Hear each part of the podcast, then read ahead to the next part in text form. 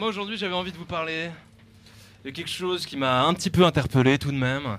Tout est parti d'un article qui parle de la possibilité de payer pour être dans un jet quelques instants et prendre des photos pour Instagram, Facebook ou Snapchat. Alors euh, je n'ai pas vraiment compris euh, cette idée de faire croire que tu es riche quand tu ne l'es pas. Le mec fait nabab avec sa panoplie de faux vêtements et montres et ramène enfin une fille chez lui dans son studio pourri, alors qu'il fait croire qu'il est millionnaire.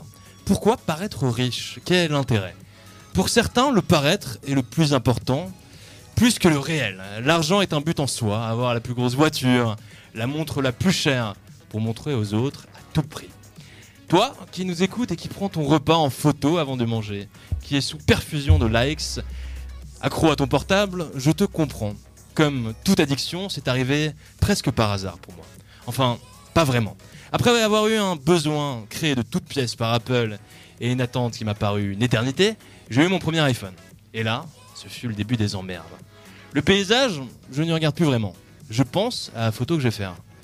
Je me demande, dans ce monde dans lequel on vit, l'enfant qui arrive, l'accouchement, est-ce que le mec va faire un Facebook en direct? Je suis même persuadé que c'est déjà arrivé. Est-ce que vous pensez que c'est déjà arrivé? Ouais, Ouais. Facebook direct pour un accouchement Oui, je pense. Avec tous les amis, toutes ses connaissances qui regardent, qui regardent euh, Madame Un euh, accouchement en live. accoucher de Jean-Kévin de Kev Adams, peut-être. Et moi, je déglingue la, la caméra. Si, bah, hein, tu on me déglingues la filme à ce caméra. moment-là. Oh. Tu vas la fermer ton truc là Non, non, laisse. Non, c'est quand même, quand même assez terrible. Mais moi, je pense que c'est déjà arrivé. En tout cas, quelque chose Ça qui est forcément déjà arrivé.